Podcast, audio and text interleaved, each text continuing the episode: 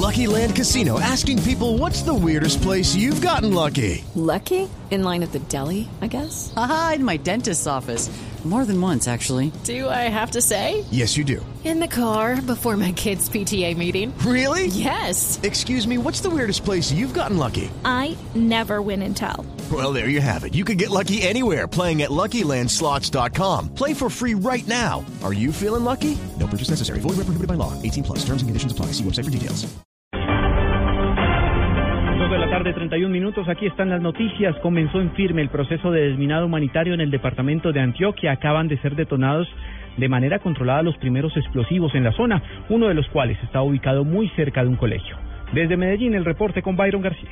Pasadas la una de la tarde se sintieron dos explosiones en la vereda Orejón de Briseño, en un sitio conocido como Cerro Capitán. Allí la Comisión de las FARC y el ejército que adelanta la labor de desminado humanitario ya destruyó las dos primeras minas antipersonal.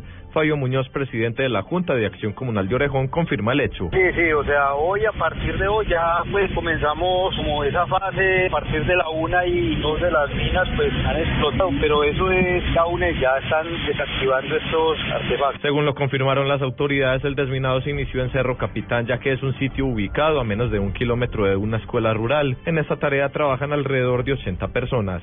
En Medellín, Byron García, Blue Radio. A una alianza entre las FARC y el ELN atribuyen el ataque en el que resultaron heridos cinco policías que custodiaban erradicadores manuales de cultivos ilícitos en el sur de Bolívar. Nos informa desde Santander Verónica Rincón. El general Jaime Vega, comandante de la región 5 de la policía, confirmó que el ataque en San Pablo Sur de Bolívar, que dejó cinco uniformados quienes realizaban labores de vigilancia de erradicadores manuales heridos, fue perpetrado en conjunto entre FARC y ELN. Producto de una simbiosis terrorista entre el Frente Aéreo de Cimarte de Santa Rosa del ELN y el Frente 24 de las FARC. Ahora le hicieron una alianza, una simbiosis criminal con el ELN. Y obviamente, así como ellos unen fuerzas, pues la fuerza pública tiene todo toda su capacidad mezclada, unida, tanto en inteligencia como en recursos materiales, para combatir estos fenómenos que afectan la, la convivencia. Los uniformados que fueron trasladados a Bucaramanga reciben atención médica en la policlínica y otro centro asistencial de la ciudad. En Bucaramanga, Verónica Rincón, Blue Radio. La Fiscalía General plantea un tribunal mixto con jueces internacionales para avanzar en la imputación de cargos por crímenes de guerra en contra de los miembros de la cúpula de las FARC. Simón Salazar. El fiscal general de la Nación, Eduardo Montalegre, afirmó que el ente acusador este semestre adelantará las imputaciones contra el secretariado de las FARC. Si hay un acuerdo de paz, tendrá que constituir Hoy con un tribunal especial para efectos de la justicia transicional. Nosotros esperamos que cuando entre a funcionar la justicia transicional, que puede estar constituido por un tribunal mixto de jueces nacionales y jueces internacionales, cuando se constituya ese, tribunal, lo ideal ya la Fiscalía General de la Nación tenga consolidadas las investigaciones contra las FARC por los crímenes internacionales que han cometido. Explicó que estas investigaciones incluirían ataques a los oleoductos, a la población civil y a la infraestructura. Simón Salazar, Blue Radio. El gobierno amplió el programa de ahorro voluntario para facilitar el proceso de jubilación de los trabajadores en Colombia al advertir que de un grupo de más de 20 millones de trabajadores de escasos recursos, solo 6 millones lograrían su pensión. Silvia Patiño. Frente al panorama bastante negativo sobre las personas que se pensionarían en Colombia, el gobierno nacional sumó al conjunto de alternativas que ha venido denunciando uno más, el programa BEPS que da beneficios económicos periódicos y un ahorro voluntario a más de 7 millones de trabajadores de Sisben 1, 2 y 3.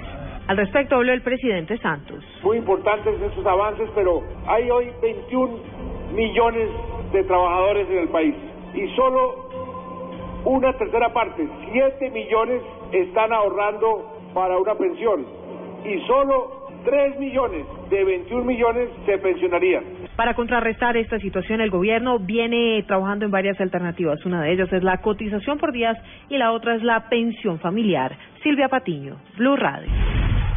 El Consejo de Estado condenó al Seguro Social a una institución prestadora de salud privada por la muerte de una mujer tras una falla en la atención médica en Medellín. La historia con Paola Santofimio. La decisión la tomó el Consejo de Estado tras condenar a la IPS Sociedad Médica a pagar más de 600 millones de pesos como indemnización por los perjuicios materiales e inmateriales causados a la familia de la víctima. El alto tribunal encontró probada la falla en el servicio por parte de la IPS, pues luego de un procedimiento ambulatorio de la paroscopia a una paciente y pese a que ella se presentó luego por problemas de salud, no se le atendió oportuna ni adecuadamente, generando así un proceso infeccioso que terminó con su muerte. La Corporación Judicial argumentó que se presentó suficiente material probatorio para determinar la responsabilidad de la IPS. Paola Santofimio, Blue Radio. En información internacional, 14 muertos y más de 100 detenidos, 32 de ellos de presunta vinculación con el paramilitarismo colombiano. Es el balance que deja hasta el momento una gigantesca operación contra el crimen en Caracas. Los detalles en la capital de Venezuela con Santiago Martínez. Hola, buenas tardes. Desde las 4 de la mañana se desarrolló un intenso operativo policial y militar en la cota 905, un sector al oeste de Caracas. En esta zona, los efectivos de seguridad buscaban bandas criminales señaladas de homicidio, secuestro, extorsión y robo. El ministro de Justicia, Gustavo González López, adelantó que de los 134 detenidos, 32 serían colombianos vinculados con presunta actividad paramilitar. Hasta el momento hay 14 fallecidos. Hemos recuperado 12 armas cortas, dos armas largas, dos granadas fragmentarias, los detenidos 134 personas. De esas, 32 son extranjeros. Estamos haciendo la vinculación directa con el paramilitarismo colombiano aquí directamente en el centro de Caracas, en la Cota 905. Hasta el momento, producto del enfrentamiento, los criminales han sufrido 14 bajas. Durante el operativo de seguridad fueron desplegados más de 200 funcionarios, quienes con tanquetas blindadas y la ayuda de helicópteros lograron penetrar toda el área, que aún continúa fuertemente custodiada. Desde Caracas, Santiago Martínez, Blue Radio.